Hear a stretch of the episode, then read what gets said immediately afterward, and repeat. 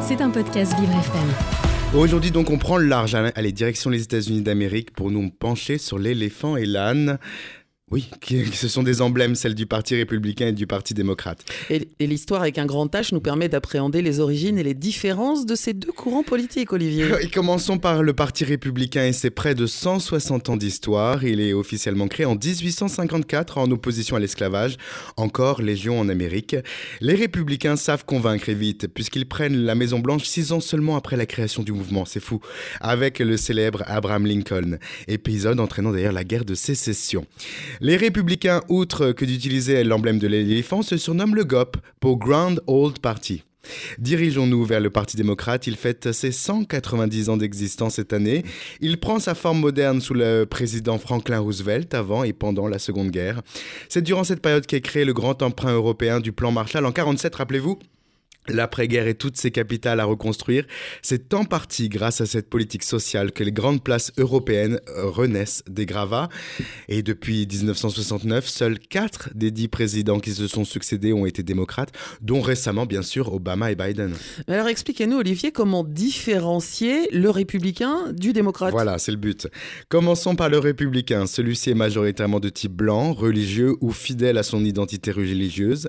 Il est pro-business, il est pour le business. Il est favorable au capitalisme et aux réductions d'impôts, un peu comme tout le monde, sa partie. Ses valeurs sont celles de politique conservatrice. On peut citer la défense de la famille sous sa forme traditionnelle, en s'opposant par exemple au financement public de l'avortement ou au mariage de couples de même sexe.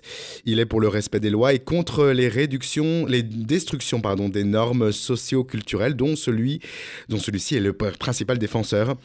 Et les démocrates, eux, allez, se présentent comme un parti de centre-gauche, soucieux de tempérer le capitalisme par des programmes sociaux, évidemment.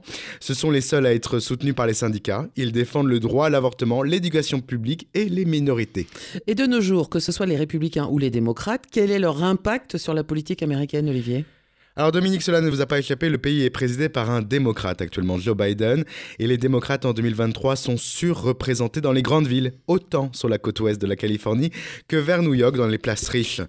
Euh, phénomène d'ailleurs similaire au nôtre où plus les populations sont aisées, plus ils sont démocrates. En 2020, 9, Noirs américains sur 10 et 2 Hispaniques sur 3 avaient voté démocrate. Sur les 300 millions d'Américains, 34% d'entre eux se définissent démocrates. Allez, du côté des républicains aujourd'hui, eux, ils contrôlent deux chambres du Congrès et 28 des 50 postes de, gouverneurs. Ils sont donc majoritaires. Leurs places fortes sont donc en opposition aux démocrates les États ruraux, bien sûr, du centre et du sud du pays, localités à dominante blanche. Aux USA, 30% de la population se considère comme républicaine. Et à l'instar d'un paysage politique aussi versatile que clivant, les États-Unis comme la France se trouvent dans une position où l'un comme l'autre n'ont plus le rôle directif que l'histoire a pu leur procurer. Les deux parties d'outre-Manche étudiées dans le cadre de cette chronique sont l'équivalent donc de notre gauche et de notre droite française évidemment. Au pays de l'oncle Sam, 36% des électeurs se disent indépendants. En France, L'abstention dans les urnes est équivalente. Les mots MAUX dépassent donc largement les frontières. Et n'oublions pas que deux infos valent mieux qu'une. C'était un podcast Vivre FM. Si vous avez apprécié ce programme, n'hésitez pas à vous abonner.